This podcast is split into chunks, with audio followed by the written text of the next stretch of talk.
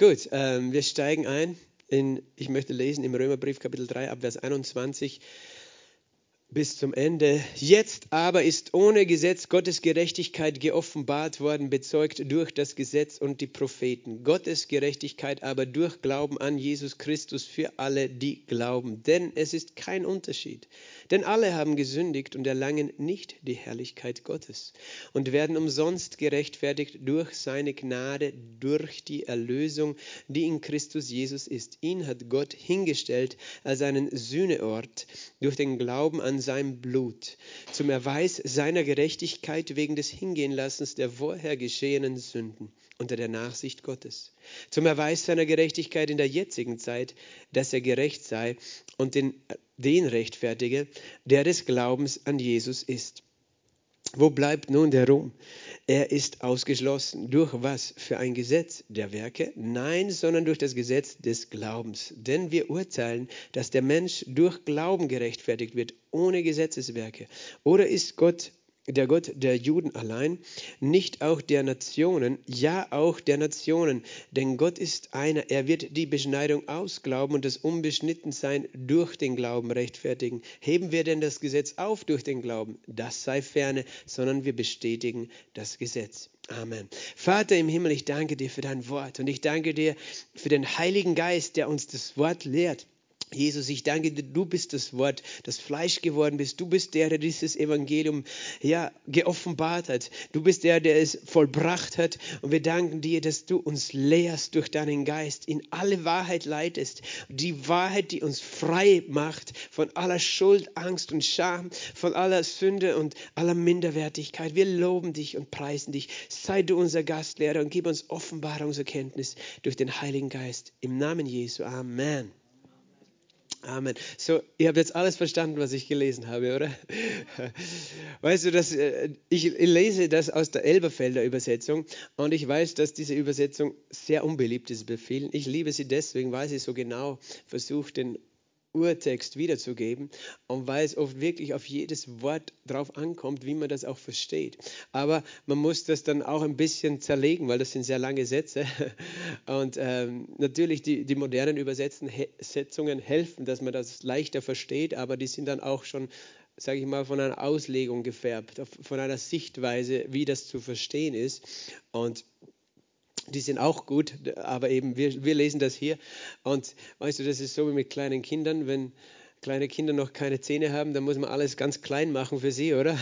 Dass sie es gut schlucken und verdauen können. Aber wenn du schon groß geworden bist und hast du Zähne, hast du schon Kraft, kannst du schon selber beißen. Und so können wir alle lernen, sozusagen das Wort zu verdauen, das Wort zu beißen. Äh, und, und ich werde euch helfen, wir werden es gemeinsam ein bisschen auseinandernehmen, dieses Wort, um es auch zu verstehen. Wir haben über die Gerechtigkeit Gottes geredet. Das letzte Mal, wenn du dich erinnerst, über diese zwei Arten der Gerechtigkeit, die Gerechtigkeit aus Werken und die Gerechtigkeit aus Glauben. Die eine Gerechtigkeit, die der Mensch nicht erlangt hat, auch nie erlangen kann, weil er von seiner Natur her Sünder ist die eben, wo es darum geht, dass du das tust und dann empfängst du sie. Und die andere Gerechtigkeit, die aus Glauben. Wer, wer nicht da war, ist schon wieder eine Zeit her, aber es ist alles auf YouTube und auf, auf Spotify in unseren Kanälen zu finden, diese Aufzeichnungen. Ähm, wir gehen jetzt weiter. Wir haben eben schon geredet über das, das, Gesetz, das die Sünde des Menschen enthüllt, offenbart. Das Gesetz ist die schlechte Nachricht. Obwohl das Gesetz gut ist, ist es für uns Menschen eine schlechte Nachricht, weil es uns bloßstellt, unsere Sünde bloßstellt, enthüllt. Aber die, das Evangelium, die frohe Botschaft, das Evangelium der Gnade, die Gnadenbotschaft, ist eine, eine gute Botschaft, denn sie offenbart die Gerechtigkeit Gottes. Und hier heißt es eben, jetzt aber ist ohne Gesetz Gottes Gerechtigkeit geoffenbart worden, bezeugt durch das Gesetz und die Propheten. Also jetzt und mit jetzt ist hier eine neue Zeit gemeint, in der wir leben. Das ist Evangelium der Gnade, diese Gerechtigkeit aus Glauben ist etwas, das es nicht gegeben hat vor der Auferstehung Jesu Christi. Es, hat es, es war vorher nicht möglich, dass ein Mensch diese Gerechtigkeit erlangt hat äh, auf diese Art und Weise. Obwohl, wenn du die Bibel studierst, dem Abraham zum Beispiel sein Glaube zur Gerechtigkeit gerechnet wurde. Und äh, das ähm, kannst du nachlesen, zum Beispiel im Galater 3. ähm, auch in Römer 4. Äh, Römer 4, Vers 3. Abraham glaubte Gott und es wurde ihm zur Gerechtigkeit gerechnet. Bei ihm war das sozusagen vorausschauend. Also es gab Menschen im alten Bund, die einen sozusagen, die versuchten nach dem Gesetz äh, zu leben, was äh, grundsätzlich nicht schlecht ist, das Gesetz zu halten, aber ähm, die haben sozusagen ihre Beziehung zu Gott auf ihren eigenen Werken gebaut. Im die haben auf sich selbst vertraut und waren dann gleichzeitig enttäuscht, äh, dass Gott sie vielleicht nicht gesegnet hat, weil sie äh, so wie sie gedacht haben und dass sie das verdient hätten, weil sie äh, einfach gedacht haben, ja, ich bin super, ich halte das Gesetz. Dann gab es aber auch andere Menschen im alten Bund, ähm, so wie David, die ihre Beziehung zu Gott aufgrund von Gnade gelebt haben. Das heißt, die nicht darauf vertraut haben, dass sie gut genug sind, sondern die geglaubt haben, äh, dass Gott gut ist und sie segnet, nicht weil sie es verdient haben. Das heißt, Menschen, die schon an die Gnade geglaubt haben. Abraham lebte überhaupt vor dem Gesetz und von ihm heißt es, er glaubte Gott. Das heißt, Gott hat Dinge zu ihm gesagt und er hat es ihm einfach geglaubt, was Gott gesagt hat, und das wurde ihm zur Gerechtigkeit gerechnet. Das heißt, was wir darin verstehen ist, Abraham, er glaubte Gott. Das heißt, er vertraute nicht auf sich selbst. Er vertraute nicht darauf, dass er etwas verdient hatte von Gott, sondern dass Gott ihn einfach beschenken wollte mit diesen Verheißungen. Ich will dich segnen und du sollst ein Segen sein. Und Abraham glaubte das und, diese, und dieser Glaube, dieses einfach, ja, ich akzeptiere, was Gott sagt, ich vertraue darauf, dass er es zustande bringt und dass es nichts damit zu tun hat, wie gut oder schlecht ich bin, sondern wie gut er ist, das wurde ihm zur Gerechtigkeit zugerechnet. Das heißt, äh, Abraham bekam sozusagen schon eine, äh, irgendwie eine Urkunde, obwohl diese Urkunde in seinem Fall noch äußerlich war, weil wir schon gelernt haben, Gerechtigkeit ist nicht nur sozusagen ein, ein äußerer Zustand, sondern ein innerer Zustand. Es ist etwas, was in uns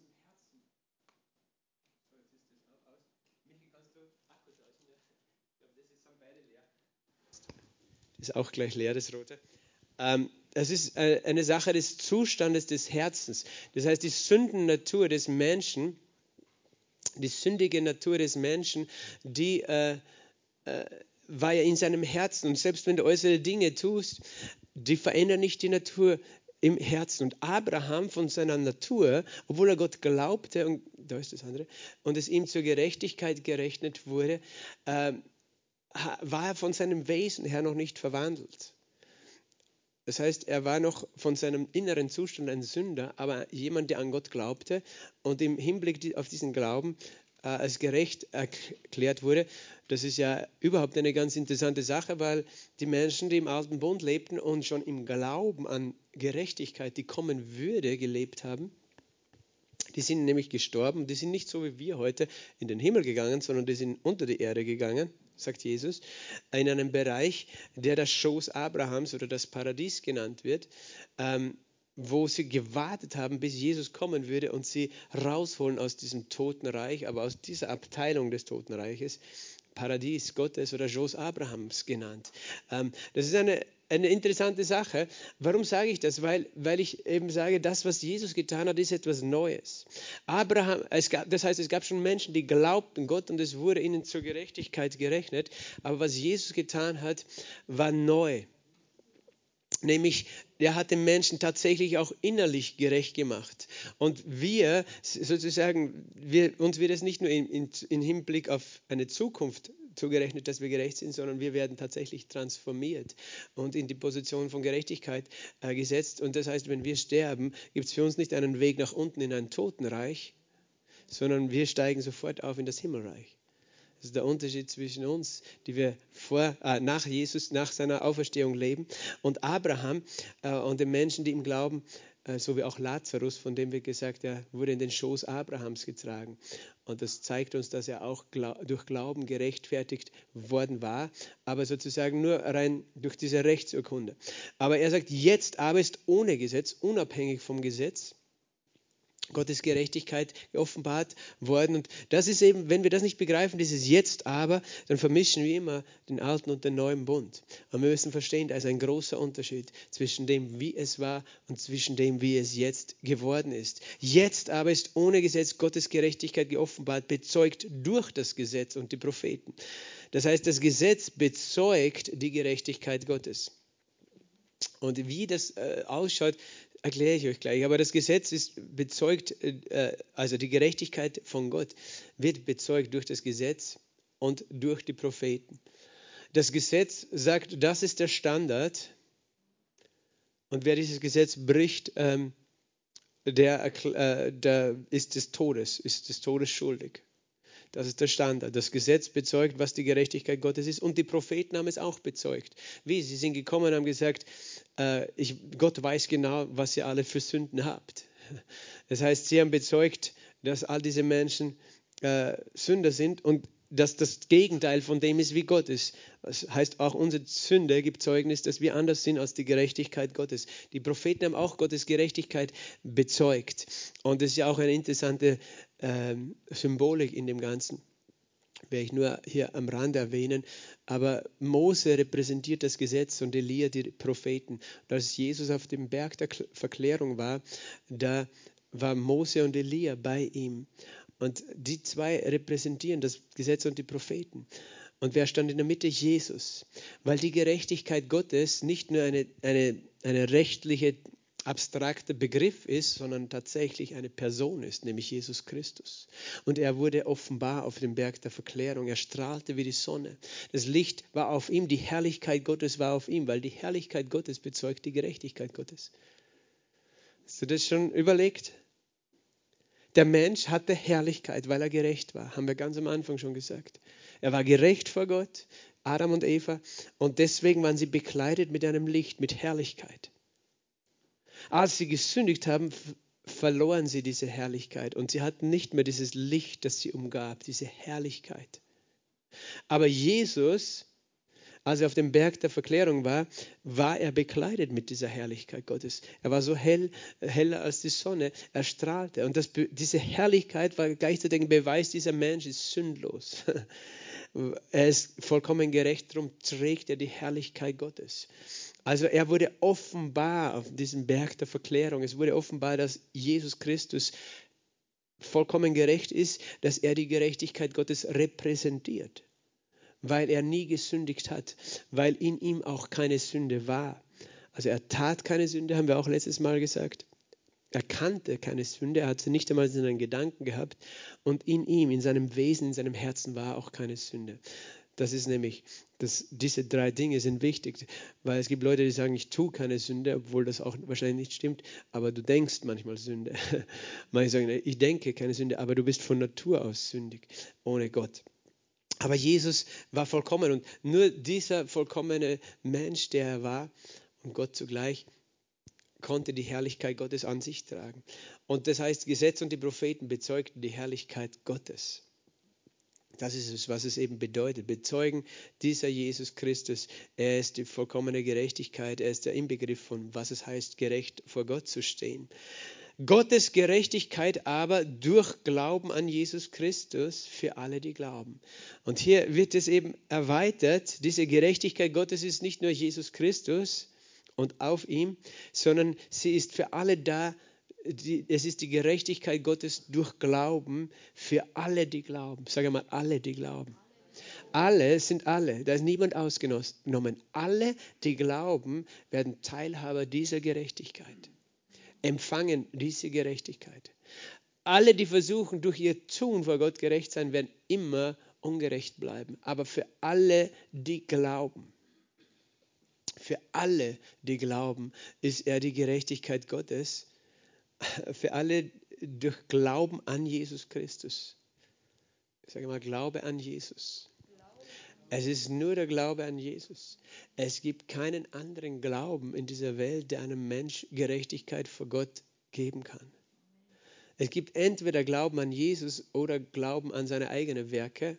Sprich Gerechtigkeit aus Werken, aber die wirst du nie erlangen, weil deine Werke nie vollkommen sein werden und auch dein Wesen nicht. Aber für alle, die glauben, das ist tatsächlich eine gute Botschaft, weil, weil es ist eigentlich so einfach. Für alle, die glauben, es ist einfach unvorstellbar, wie einfach er es macht. Er, es heißt, es ist kein Unterschied, Vers 23, denn alle haben gesündigt. Ich sage mal, alle haben gesündigt. Alle außer Jesus natürlich.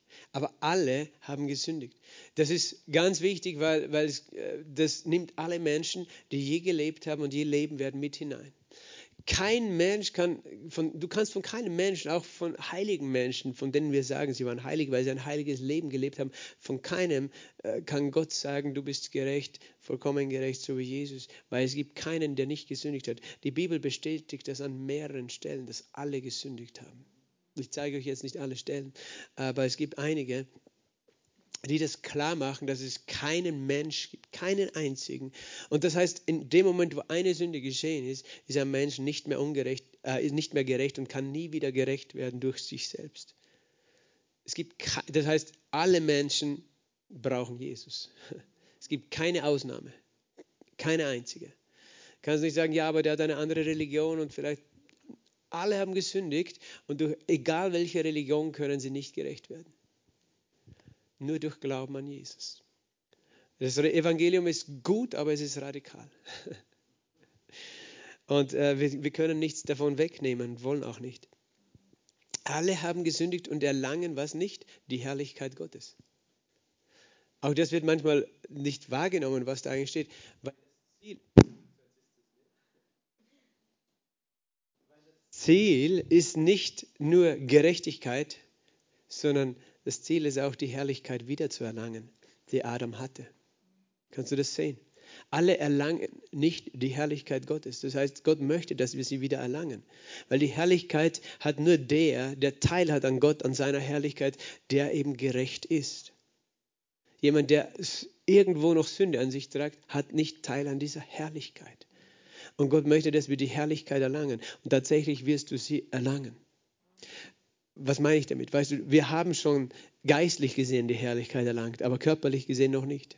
Paulus redet immer wieder von unserem verherrlichten Leib, davon, dass wir auch körperlich erlöst werden von den Folgen der Sünde, von der Vergänglichkeit, weil unser Leib ist jetzt nicht herrlich. Der, der kann nicht so leuchten wie der Leib Adams oder von Jesus und der ist auch nicht, der ist noch dem Tod unterworfen. Verstehst du? Der Leib ist noch der Vergänglichkeit unterworfen, aber das wollte Gott nie, dass du sterben musst, dass, dass deine Leben sterben müssen, sondern dass auch unser Leib ewig lebt. Aber wir erlangen diese Herrlichkeit wieder dann, wann? Wenn wir erlöst sind von der Sünde, wenn wir gerecht gemacht sind, dann erlangen wir diese Herrlichkeit wieder. Das wollte Gott. Also das sage ich auch deswegen eben, weil manchmal Gerechtigkeit wir nicht ganz verstehen, wofür ist das gut. Es hat ein Ziel. Und es gibt viele Ziele. Natürlich das größte Ziel ist, dass wir in den Armen des Vaters sein können, dass wir im Himmel sein können. Aber Gott sagt, ich möchte, dass du diese Herrlichkeit erlebst. Dass du, wenn wir von Herrlichkeit reden, reden wir oft, ja, okay, dann in den Himmel zu kommen. Wir erlangen nicht die Herrlichkeit, weil der Himmel ist die Herrlichkeit Gottes. Dort ist die Herrlichkeit Gottes. Stimmt auch. Aber er redet davon, dass du diese Herrlichkeit empfängst, die Jesus eben gezeigt hat am Berg der Verklärung. Und äh, nach seiner Auferstehung hat er einerseits in seiner menschlichen Gestalt ganz normal erscheinen können, aber er ist auch dem Johannes in Herrlichkeit erschienen im Buch der Offenbarung. Jesus hat ihn gesehen, äh, Johannes hat ihn gesehen in Herrlichkeit, voller Licht, voller Feuer, seine Augen äh, und wunderschön und, und, und stark und mächtig. Das ist, wozu wir geschaffen sind, zur Herrlichkeit Gottes. Wir sind nie Gott, versteht das nicht. Aber er lässt uns teilnehmen an seiner Herrlichkeit, an seinem Glanz, an seinem Licht. Und wir erlangen diese Herrlichkeit dann, wenn wir Gerechtigkeit erlangen. Und er sagt, alle haben gesündigt, Vers 24, und sie werden umsonst gerechtfertigt. Umsonst, sage mal umsonst. Umsonst heißt nicht, dass es umsonst ist bei dir. Nein, es ist umsonst im Sinn von, du bezahlst nichts. Kostenfrei, umsonst. Wo es was umsonst gibt, das sind immer die Leute, weißt du, Freibier oder keine Ahnung was. Umsonst bedeutet aber nicht, dass es kostenlos war.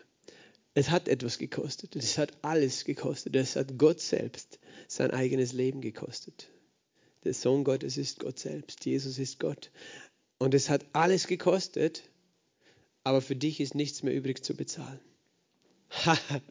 ich bin so begeistert vom Evangelium. Ich muss nichts mehr bezahlen. Das hat alles Jesus bezahlt. Es ist für mich umsonst. Sie werden alle umsonst gerechtfertigt durch seine Gnade. Durch seine Gnade. Ich bin gerechtfertigt durch seine Gnade. Was heißt eigentlich gerechtfertigt? Im Englisch gibt es das englische Wort justified. Äh, da kann man ein Wortspiel daraus machen, wenn man es zerlegt. Just if I'd never sinned. Genauso, als ob ich nie gesündigt hätte. Gerechtfertigt bedeutet, dir wird ein eine Zustand zugesprochen, als ob du schuldlos bist weil das eigentlich so ist. Ein Beispiel ist, wenn jemand ein Verbrechen begeht, dann ist er ein Straftäter, dann ist er schuldig vor Gericht. Angenommen, er hat einen Diebstahl begangen und er muss für ein Jahr ins Gefängnis. Dann ist er ein Jahr im Gefängnis und ist eben schuldig und als Schuldiger ist er im Gefängnis. Nach diesem einen Jahr wenn er rauskommt aus dem Gefängnis, die Strafe bezahlt ist, dann ist er gerechtfertigt worden. Dann kann niemand sagen, du bist schuldig für diesen Diebstahl, ähm, obwohl es noch immer eine moralische Schuld ist, verstehst du? Moralisch ist es falsch. Die kannst du nicht wegnehmen, die kann nur Jesus wegnehmen. Aber rechtlich vor dem Staat kann ihn niemand für diese Schuld mehr belangen, sondern ist er gerechtfertigt. Der Staat könnte nicht kommen, hey, der hat ja mal einen Diebstahl bekommen, der muss, den müssen wir wieder einsperren. Nein, weil die Strafe ist bezahlt, jetzt ist er gerechtfertigt. Es ist so, als ob er kein, er trägt keine Schuld mehr, als ob er es nicht getan hätte. Verstehst du? Ähm, gerechtfertigt zu werden bedeutet eben, dass die, du du stehst vor Gott und da ist keine Schuld mehr. Er, er schaut dich an und sieht nicht mehr die Schuld. Warum? Weil die Schuld schon bezahlt wird. Und du wirst umsonst gerechtfertigt ähm, durch seine Gnade. Gnade, was ist Gnade? Das ist seine unverdiente Zuwendung, sein unverdienbare, unverdient, unverdienbar. Äh, das heißt, du kannst und musst es nicht verdienen dass er dir dieses Geschenk macht. Es redet immer von einem Geschenk. Gnade ist immer eine Zuwendung, ein Geschenk, ein Einfluss Gottes, ein Gott in deinem Leben. Und das ist eben Gnade, dass wir das Evangelium haben. Das Evangelium ist immer das Evangelium der Gnade. Es redet immer davon, dass es geschenkt ist. Geschenkt ist geschenkt und äh, du kannst es nicht äh, erkaufen. Geht nicht. Wir können diese Gerechtigkeit niemals erkaufen, weder vorher noch nachher. Weißt du, du bezahlst auch nicht nachher für ein Geschenk. Wenn dir jemand ein Geschenk macht, versuchst du nicht, das Geschenk irgendwie abzubezahlen, weil dann ist es kein Geschenk. Und wenn dir jemand ein Geschenk macht, der, der aber eigentlich will, dass du ihm nachher irgendwie äh, von ihm abhängig bist, dann ist es auch kein Geschenk. Dann nimm das schon gar nicht an, weil dann bist du in einer Abhängigkeit. Weißt du, das nennt man dann ein Bestechungsgeschenk oder keine Ahnung. Das ist äh, eigentlich äh, nicht so wie Geschenk. Geschenk ist immer etwas, was völlig frei ist, wo keine Gegenleistung auch in Zukunft erwartet wird. Gott erwartet keine Gegenleistung von irgendeinem Menschen. Wenn wir denken, er erwartet eine Gegenleistung, haben wir Gnade nicht verstanden. Gott erwartet keine Gegenleistung. Das, hast du schon mal überlegt drüber? Wir fühlen uns nämlich manchmal so, als ob wir denken, wir müssen Gott jetzt eine Gegenleistung bringen. Wir müssen gar nicht eine Gegenleistung bringen. Es kann sein, dass du, du willst einfach ihm Gutes tun. Aber weißt du, es ist ein feiner Unterschied zwischen, ich möchte einfach Gott dienen und Gott lieben oder ähm, doch noch tief in sich das Schuldgefühl tragen. Und ich kenne Menschen, die bekommen ein Geschenk, aber die fühlen sich dann schuldig jetzt muss ich auch ein Geschenk machen, jetzt muss ich mich auch revanchieren. Dann ist es kein Geschenk. Dann haben sie nicht verstanden, ein Geschenk anzunehmen. Schenke mal einem Kind was, einem Fünfjährigen. Das überlegt nicht, was es dann dir schuldig ist. Das nimmt einfach, keine Ahnung, die Tüte Eis aus deiner Hand und überlegt nicht, oh, jetzt muss ich meinen Eltern auch eine Tüte Eis kaufen. Na, das, das nimmt es einfach an und freut sich. Das ist ein Geschenk empfangen. Aber sehr viele Erwachsene, die ich kenne, tun sich schwer, ein Geschenk anzunehmen, ohne sich schuldig zu fühlen. Weil wie stehe ich dann da, wenn ich jetzt nichts schenke? Ja, wenn der andere ein Geschenk gemacht hat, dann sollte er die Freiheit haben, dass er nichts von dir erwartet. Dann ist es nicht ein Geschenk. Und ich sage das deswegen, weil wir oft sehr tief, tief, tief in unserem Herzen so ein unbewusstes Gefühl haben, dass wir eine Leistung erbringen müssen für jedes Geschenk, weil wir es ja nicht verdient haben und damit wir ja nichts schuldig bleiben. Weißt du, du bist nicht schuldig dafür, dass Jesus äh, gestorben ist. Du warst schuldig, aber jetzt bist du nichts mehr schuldig. Jetzt bist du nichts mehr schuldig. Sag einmal, ich bin nichts schuldig. Gott sagt nicht, du bist mir was schuldig. Es gibt zwar Ausdrücke in der Bibel, weißt du, wir sind schuldig, einander zu lieben, aber das ist nicht eine Schuld, eine rechtliche Schuld im Sinn von, wir sind Gott schuldig, etwas zu tun, sondern es, wir sind es der Wahrheit schuldig. Es ist sozusagen eine Schuld an der Wahrheit. Wenn, wenn die Liebe Gottes in, in, uns ist, dann ist es normal, dass wir sie weitergeben. Aber es ist nicht eine Schuld, die von dir gefordert wird, damit du die Liebe verdienst. Oder damit sie dir nicht wieder weggenommen wird oder so. Verstehst du? Wir sind nichts schuldig zurückzubezahlen. Das, ist, das müssen wir, manche, dieser Dinge müssen wir wirklich für uns meditieren, drüber nachdenken. Gott, ich bin dir nicht schuldig, weil überleg mal, wie du dich innerlich fühlst. Menschen, die das nicht verstehen, die, die kommen in die Gemeinde, fangen an zu mitarbeiten, aber eigentlich machen sie das nicht aus aus Freiheit, sondern sie denken, ich muss ja, ich sollte ja, weil ein Christ sollte ja und wir sollten ja für Gott irgendwie uns revanchieren. Nein, wenn das dein Motiv ist, weißt du, dann wirst du irgendwann ähm, deine Freude und deine, deine Kraft verlieren im Dienst und aufhören und ausbrennen. Aber wenn du, wenn du diese Gnade verstanden hast, äh, dann füllt dich die Freude und die Freude wird deine Kraft sein, dass du sagst, ich möchte Gott dienen. Aus Freude. Er fordert nichts von mir. Ich bin ihm gar nichts schuldig. Gar nichts schuldig. Wir werden gerechtfertigt durch seine Gnade, durch die Erlösung oder den Loskauf. Das ist der Loskauf aus der Macht der Sünde, aus der Sklaverei der Sünde und des Todes. Wir sind losgekauft durch seine Gnade, durch die Erlösung, die in Christus Jesus ist.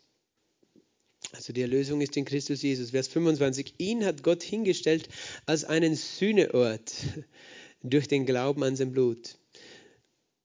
Okay, müssen wir das auch anschauen. Was ist das? Der Sühneort. Im Griechischen das Wort Hilasterion. Und gemeint ist damit der Sühnedeckel, der Deckel, der auf der Bundeslade lag oder liegt, der aus purem Gold ist. Auf diesen Deckel wurde einmal im Jahr das Blut von einer, einem Versöhnungsopfer, von einer Ziege, gesprengt. Und das war sozusagen dazu notwendig, dass, dass Sühnung geschieht. Wir haben den Begriff Sühnung oder Versöhnen, aber es ist, ist eigentlich ein altdeutscher Begriff. Aber Sühnen bedeutet eigentlich bedecken. Bedecken. Das Sühnedeckel war der Ort, wo unsere Sünden bedeckt wurden. Das heißt, stelle diesen goldenen Kasten vor, diese Bundeslade. Ich habe jetzt leider kein Bild mitgebracht. Ein goldener Kasten, drauf ein Deckel mit zwei Engeln, die aus äh, drauf gearbeitet waren. Das war im Allerheiligsten des jüdischen Tempels.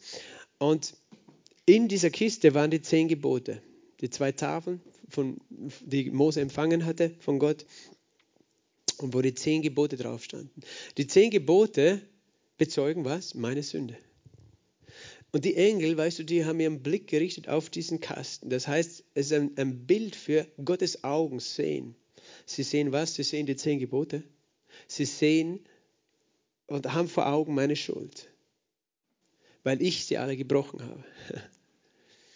Sie sehen meine Schuld.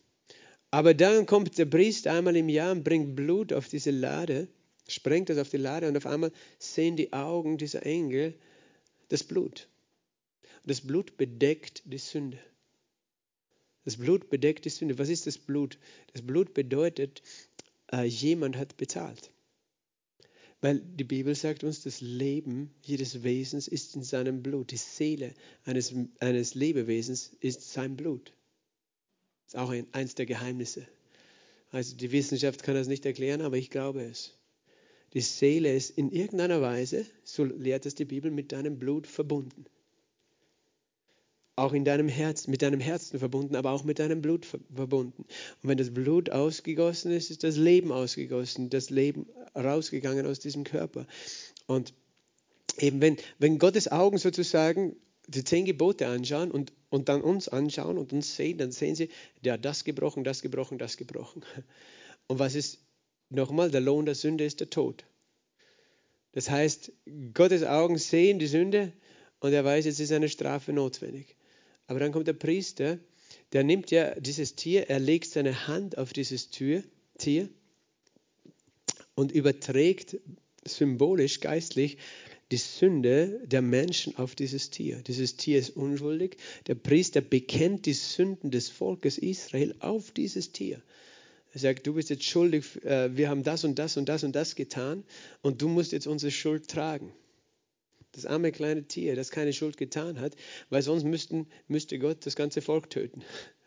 Aber stattdessen äh, wird diesem Tier die Sünde aufgeladen durch ein Sündenbekenntnis und das Tier stirbt und das Blut ist Beweis seines Todes, das Zeichen davon, dass sein Leben äh, ausgegossen ist, vergossen ist, sein Blut, sein Leben hingegeben wurde als Strafe eben für die, die eigentlich die Strafe bekommen hat. Und dann sieht Gott sozusagen im alten Bund das Blut dieses Tieres, das diesen Sühnedeckel bedeckt. Bedeckt. Und das Problem war nur, das war ja, das war ein Tier und ein Tier kann nicht wirklich die Sünde eines Menschen wegnehmen, sondern nur symbolisch. Das, das Opfer war so lange notwendig, bis der wahre Sündenbock Jesus, das Lamm Gottes, das die Sünde der Welt wegnimmt, wegträgt, kommen würde. Und es ist interessant, die Überlieferung sagt, das war auf der linken Seite, glaube ich, äh, dieser Bundeslade, wurde dieses äh, Blut immer hingesprengt. Die rechte Seite wurde freigehalten, weil man wusste, das wahre Opfer äh, würde dann sozusagen da sein Blut drauf sprengen geistlich, weil eben klar war, dass das Tier nicht die Sünde wegnehmen kann, sondern nur Jesus, also der Messias, der, der Erlöser. Und äh, eben hier heißt, Jesus wurde hingestellt als Sühneort. Also Jesus ist sowohl der Sühneort, dieser Deckel ist eigentlich zugleich ein Bild für Jesus. Die ganze Bundeslade ist ein Symbol für Jesus. Und dieser goldene Deckel, der war aus purem Gold, äh, fast zwei Zentimeter dick, ziemlich schwer zu tragen ähm, pures Gold ist ein Bild für vollkommene Gerechtigkeit. Dieser Deckel lag da oben drauf und, und dieser Deckel ist ein Symbol für Jesus, der vollkommen gerecht war. Und, und das heißt, das Geheimnis an diesem Opfer Jesus ist, er ist einerseits das, das Opfer selbst, das Tier, das sein Leben hingegeben hat. Er ist zugleich der hohe Priester, der dieses Opfer äh, dargebracht hat und dieses Blut dann ins Allerheiligste gebracht hat. Die Bibel sagt sogar, dass sein Leib der Vorhang ist. Der Vorhang, durch den der Priester in das Allerheiligste ging, ging das war zugleich das äh, Symbol für den Leib von Jesus. Und dann ging er zu diesen Sühnedeckeln, das war auch wieder ein Bild für Jesus, äh, wo das Blut äh, sozusagen, in dem Fall hat er sein eigenes Blut dargebracht vor Gott im Himmel. Das hat er gemacht nach seiner Auferstehung. Er ist auferstanden und hat sein Blut in den Himmel gebracht. Deswegen hat er zu Maria Magdalena gesagt, rühre mich nicht an, denn ich bin noch nicht aufgefahren zu meinem Gott und eurem Gott, zu meinem Vater und eurem Vater. Und er ist zugleich der Sühneort, der Ort, wo die Sünde bedeckt ist. Aber in, in dem Fall ist es noch mehr, weil eben das Blut eines, einer Ziege konnte die Sünde nicht wegnehmen, sondern nur bedecken. Aber das Blut von Jesu würde das, das, deine Sünde nicht nur bedecken, sodass dass sie zwar da ist, aber sozusagen zugedeckt, aber sie ist noch immer da, sondern es würde es wegnehmen. Denn die Bibel sagt, das Blut Jesu reinigt uns von jeder Sünde. Es reinigt und es nimmt weg. Er hat uns losgekauft. Das Blut Jesu nimmt unsere Sünde ganz weg. Wir haben die Erlösung, die Vergebung. Vergeben heißt eben auch wegnehmen, diese Sünde wegnehmen. Und er, er ist eben hingestellt als ein Sühneort durch den Glauben an sein Blut. Das ist interessant. Diese Gerechtigkeit aus Glauben, diese Gerechtigkeit des Evangeliums ist die Gerechtigkeit, die wir empfangen durch Glauben an Jesus Christus, aber zugleich durch den Glauben an sein Blut. Ohne den Glauben an sein Blut gibt es keine Gerechtigkeit. Das heißt, du glaubst an das Blut Jesu Christi. Du glaubst, dass das Blut von Jesus fließen musste. Du glaubst, dass sein Blut notwendig war, dass sein Kreuzestod notwendig war. Weißt du, ich habe schon mal jemanden kennengelernt, der gesagt, weißt du, ich finde Jesus super und ich glaube an ihn, aber hör auf mit dem Blut. Ich mag nichts von dem Blut hören. Das, ist, das war gar nicht notwendig, dieses Blut und die, dieses Blutvergießen, nur so grauslich von den Menschen. Weißt du, da war etwas in ihr, das hat rebelliert gegen das Blut. Und ähm, ich denke einfach, weißt du, manchmal der Teufel will uns abhalten davon, dass wir an das Blut glauben und dass wir von dem Blut Jesu reden. Es gibt Leute, die sagen, weißt du, wenn wir hier in der Gemeinde vom Blut Jesu reden, dann kriegen die Leute Angst, wie in einem Horrorfilm. Ich meine, die Leute kriegen Angst, erzähl mir das bitte nicht, was die sich alle im Fernsehen und im Kino anschauen. Äh, das ist alles viel, viel schrecklicher. Äh, ich meine, natürlich, das, das Werk Jesu ist schrecklich, möchte ich nicht irgendwie kleinreden, aber Menschen schauen sich die brutalsten Filme, Filme an und alles Mögliche heutzutage oder hören davon. Und weißt, wir reden von dem Blut Jesu. Und der ganze Himmel singt von dem Blut Jesu. Der ganze Himmel singt von dem Blut Jesu. Im Himmel werden wir vom Blut Jesu singen. Im Himmel singen sie eben, ähm, du bist würdig, denn du bist geschlachtet und hast durch dein Blut erkauft aus allen Völkern, Sprachen, Stämmen und Nationen. Du bist würdig. Der ganze Himmel singt von dem Blut Jesu. Und wir dürfen niemals dieses, äh, dieses Element unserer Lösung äh, in den Schatten stellen. Da ist eine Kraft, weil es ist der Glaube an das Blut, sagt die Bibel. Ich glaube an das Blut Jesu. Sag mal, ich glaube an das Blut Jesu. Das Blut Jesu ist sein Leben, sein Wesen ist in seinem Blut. Und das Blut Jesu, es ist nämlich das Blut eines sündlosen Opfers und es ist ein lebendiges Blut. Es ist ein ewiges Blut, das nie sozusagen aufhört zu leben. Blut normalerweise, du, das, das hat ein gewisses Leben in sich, fließt auf die Erde und trocknet und stirbt. Das Blut Jesu ist ein ewiges Blut, ein lebendiges Blut.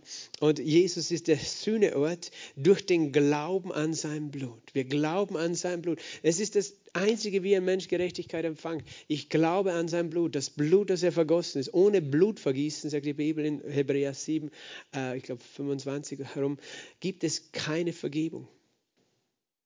Ohne Blutvergießen gibt es keine Vergebung. Ich habe mal mit einem Menschen von einer anderen Religion geredet, er hat gesagt, weißt du, wenn ich Vergebung will, dann gehe ich einfach zu Gott, bitte um Vergebung, dann habe ich Vergebung. Da brauche ich kein Opfer von Jesus oder kein Blut, wie er immer sagt. Dann sage ich, ja, das stimmt nicht. Warum könnte Gott dir vergeben? Was, was geschieht dann mit Dann ist keine Gerechtigkeit geschehen. Vergebung ohne Bezahlung ist keine, stellt keine Gerechtigkeit wieder her. Verstehst du? Wenn ich vergebe und sage, okay, du bist jetzt nichts mehr schuldig, dann hat Gott ein Problem, weil er sagt, wenn du sündigst, musst du sterben. Aber dann kommst du und sagst, bitte vergib mir. Sagt Gott, ich vergebe dir. Aber was macht er jetzt mit seinem Wort? Er widerspricht sich ja dann wäre er ungerecht, oder? Gott wäre ungerecht, wenn er, wenn er vergibt, ohne äh, dass die Schuld bezahlt ist. Und eben Menschen, die sagen, ja, Gott kann mir ohne ein Opfer und ohne Jesus vergeben, haben, haben nicht verstanden, dass die Schuld bezahlt werden muss. Und wenn, wenn sie niemand bezahlt hat, dann kann Gott nicht vergeben und dann müssen sie selber bezahlen. Das ist eine ernste Sache. Es ist wirklich ganz wichtig, dass wir verstehen. Jetzt kannst du sagen, ja, aber Gott sagt ja auch, ich soll vergeben, ähm, weil er hat mir ja auch vergeben, also muss ich vergeben, wenn jemand mir was Böses tut. Ja, du vergibst. Aber weißt du, wenn du vergibst, erstens einmal, lass du es los aus deinem Herzen. Das heißt, ich fordere die Schuld nicht, aber das ändert nichts daran, dass dieser Mensch Vergebung von Jesus braucht. Aber du bist nicht der Richter, sondern Gott ist der Richter. Weil die Sünde letztlich eine Sünde, wenn jemand gegen dich sündigt, letztlich gegen Gott sündigt. Und weil wir auch glauben, dass Jesus nicht nur meine Schuld bezahlt hat, sondern auch die von jemand anders. Und deswegen, wir lassen Menschen los, weil wenn wir die Schuld einfordern von einem anderen Menschen, weißt du, was wir dann sagen? Wir begeben uns selbst aus der Position der Gnade raus. Weil wenn wir sagen, er hat nicht verdient, dass ich ihm vergebe, stelle ich mich selbst in dieselbe Position dann habe ich auch nicht verdient, dass Gott mir vergibt. Verstehst du, dann, dann verlasse ich den Ort, wo die Gnade Gottes in mein Leben fließt, weil ich der Meinung bin, Vergebung muss verdient werden. Aber Vergebung kann nicht verdient werden, aber Jesus hat Vergebung bezahlt. Und Vergebung wird geschenkt aus Gnade. Und ich habe es aus Gnade empfangen, umsonst habt ihr empfangen, umsonst gebt, sagt Jesus. Umsonst heißt aber nicht, dass es kostenlos ist. Jemand musste bezahlen und das war Jesus. Und darum, darum darfst du nicht von deinem Bruder einfordern, dass er bezahlen muss. damit du vergeben kannst. Und Vergebung heißt, wie gesagt, nochmal, dass du lässt einen Menschen aus deinem Herzen frei. Vergebung und Versöhnung sind zwei Dinge. Damit du Versöhnung, Versöhnung hast, brauchst du Vertrauen. Und da weißt du, da muss ein Mensch auch verstehen, was er an dir falsch gemacht hat. Und wenn wir unsere Schuld verstehen, sagt die Bibel schon, sollen wir auch Wiedergutmachung tun, wo es möglich ist. So wie Zachäus, weißt du, der hat zu viel genommen und äh, er hat gesagt, ich möchte äh, die Hälfte den Armen geben und ich möchte, von dem ich zu viel verlangt habe, äh, vierfach zurückgeben. Aber das, das hat damit zu tun, dass einfach ähm, die Vergebung authentisch ist oder diese Versöhnung oder das Schuldeingeständnis. Aber es gibt Sachen, wo man nicht wiederherstellen kann. Wenn jemand sein Leben verloren hat, weißt du, kannst du nicht wiederherstellen. Aber Jesus hat bezahlt durch den Glauben an sein Blut und jetzt kommt zum Erweis seiner Gerechtigkeit wegen des Hingehenlassens der vorher geschehenen Sünden. Also, du kommst zu Jesus, du glaubst an ihn und er erweist seine Gerechtigkeit und lässt seine, deine Sünden hingehen. Unter der Nachsicht Gottes. Also er lässt die Sünden, die vorher geschehen sind, hingehen zum Erweis seiner Gerechtigkeit in der jetzigen Zeit. Hör gut zu, das ist wirklich äh, ein Schlüsselvers auch. Ein, er erweist seine Gerechtigkeit heute dass er nämlich gerecht ist und den rechtfertigt, der an Jesus glaubt. Gott erweist seine Gerechtigkeit durch das Evangelium. Würde er uns äh, sozusagen Werksgerechtigkeit irgendwie zuschreiben lassen, dann wäre er nicht gerecht, weil er eigentlich zwei Augen zudrücken müsste für allen unseren Fehlern. Er erweist seine Gerechtigkeit darin, dass er sagt, wenn du an Jesus glaubst, erkläre ich dich für gerecht. Weil, wenn du an Jesus glaubst, glaubst du, dass jemand anders für deine Schuld bezahlt hat. Und er erweist seine Gerechtigkeit, dass er gerecht sei und den rechtfertigt, der an Jesus glaubt. Was heißt das? Gott ist gerecht, dich zu rechtfertigen. Sag mal, Gott ist gerecht, mich zu rechtfertigen. Gott, Gott, Gott gibt uns hier sozusagen einen juristischen Schlüssel. Er sagt, wenn du das Evangelium kennst, dann kannst du mit diesem Evangelium zu mir kommen und kannst sagen, Gott, du musst mich gerecht sprechen, buchstäblich, weil jemand hat für mich bezahlt. Gott wäre ungerecht, wenn du an Jesus glaubst, der für dich bezahlt hat und der zu dir sagt, ja, du glaubst zwar an Jesus, aber ich nenne dich nicht gerecht, weil du gefällst mir nicht. Und du hast schon wieder einen Blödsinn gemacht dann wäre Gott ungerecht. Warum wäre er ungerecht? Weil er die Strafe, die schon bezahlt ist, ignorieren würde. Verstehst du das? Das heißt, er, er, müsste das nicht, aber warum tut er das? Damit du eine absolute Sicherheit und Gewissheit hast in der Gerechtigkeit Gottes. Gott sagt, ich wäre ungerecht, wenn du an Jesus glaubst und ich dich nicht rechtfertigen würde. Ich bin gerecht, dich zu rechtfertigen. Das ist eben der Unterschied zwischen einfach Vergebung, okay, Gott drückt halt zwei Augen zu bei mir und deswegen komme ich durch mit meinen Fehlern. Wenn, wenn du so eine Art von Vergebung hast, wo du denkst, okay, Gott ist gut und deswegen wird mir, mir schon vergeben, dann, dann ist das zwar etwas, was du dir wünschst, aber es wird dir keine innere tiefe Sicherheit geben über Gerechtigkeit.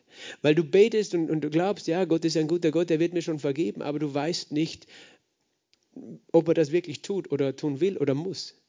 Aber er sagt, wenn du an Jesus glaubst und sein Blut, dann muss ich dir vergeben. Und nicht, weil er sich selber zwingt oder weil du ihn zwingst, aber er, weil er zu seinem Wort steht. Weil er sagt, der Tod ist geschehen. Du glaubst, dass sein Tod, Jesu Tod, dein Tod ist. Die Schuld ist bezahlt. Wenn du glaubst an dies, diese Bezahlung, dann gehört es dir und ich, ich kann und werde sie dir nicht wegnehmen. Ich wäre ungerecht, wenn du an Jesus glaubst der für deine Schuld gestorben ist und ich dich nicht rechtfertigen würde. Für mich war das ein Schlüssel, weißt du, zu verstehen, dass Gott mir sozusagen von der juristisch-legalen Seite seine Gerechtigkeit zusprechen möchte, damit ich nicht nur äh, ein, ein, vages Gefühl habe, dass Gott, ob Gott mir vergibt, sondern dass ich sagen kann, es ist so, Gott, Gott erweist seine Gerechtigkeit und er rechtfertigt heute in der jetzigen Zeit den, der an Jesus glaubt.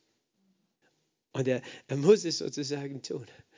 Und, und dann kommt Friede in dein Herz, weil du verstehst, das Evangelium ist vollkommen. und die Bezahlung ist vollkommen. Dann, dann weißt du auch, er wäre ungerecht, wenn du sagst, ja, du bist gerecht jetzt, wo du an Jesus glaubst, aber jetzt musst du sozusagen deine Schulden abbezahlen, weil Jesus hat dir sozusagen nur einen Kredit gegeben und du musst es nach zurückzahlen. Nein, Jesus hat dir keinen Kredit gegeben, er hat dir eine Gnade gegeben, ein Geschenk gegeben, ein Geschenk von Bezahlung und nicht einen, einen Vorschuss, den du jetzt abbezahlen musst. Und manchmal leben Christen so wie, ich muss das jetzt zurückzahlen, was Jesus für mich geleistet hat. Aber das ist kein freudiges Christleben. Das ist eine Last, das ist ein Stress.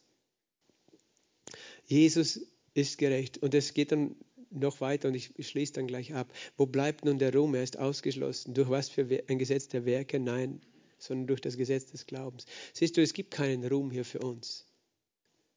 Es gibt kein, kein Mensch kann sich rühmen, gerecht zu sein durch Glauben. Es gibt nur einen, der gerühmt wird, wenn wir an, an ihn glauben. Verstehst du? Der Mensch will sich immer selber rühmen und sagen, na, ich habe das verdient, dass ich im Himmel bin. Im Himmel wird keiner sagen können, ich habe verdient, dass ich hier bin. Weil der, der so denkt, der kommt nicht hin. Durch was für ein Gesetz der Werke? Also, dass du tust es und dann wirst du gerecht? Nein, sondern durch das, hör gut zu, Gesetz des Glaubens. Gott geht so weit, dass er diese Glaubensgerechtigkeit ein Gesetz des Glaubens nennt und sagt, das ist eine Gesetzmäßigkeit. Du glaubst an Jesus, du bist gerecht. Auf A folgt B. Es ist so. Es ist, es ist immer die Folge, weißt du, durch Glauben wirst du gerecht. Das ist nicht so, ja, vielleicht, ich glaube an Jesus, aber ich bin nicht sicher, ob ich gerecht bin. Nein, wenn du glaubst, bist du gerecht. Das ist das Gesetz des Glaubens. Wenn du glaubst, bist du gerecht. Wenn du an Jesus glaubst, bist du gerecht. Wenn du sein Blut glaubst, bist du gerecht. Wenn du es nicht tust, bist du es nicht. So einfach ist eine Gesetzmäßigkeit. Also der Glaube ist nicht, nicht nur ein, ein, eine, irgendwie so eine, eine abstrakte Sache, sondern es ist eine Gesetzmäßigkeit. Wenn ich an Jesus glaube, an sein Schuldopfer, äh, denn wir urteilen, dass der Mensch durch Glauben gerechtfertigt wird ohne Gesetzeswerke. Sage mal, ohne Gesetzeswerke. Es gibt nichts, was du vorher hinzufügen konntest und es gibt nichts, was du nachher hinzufügen konntest.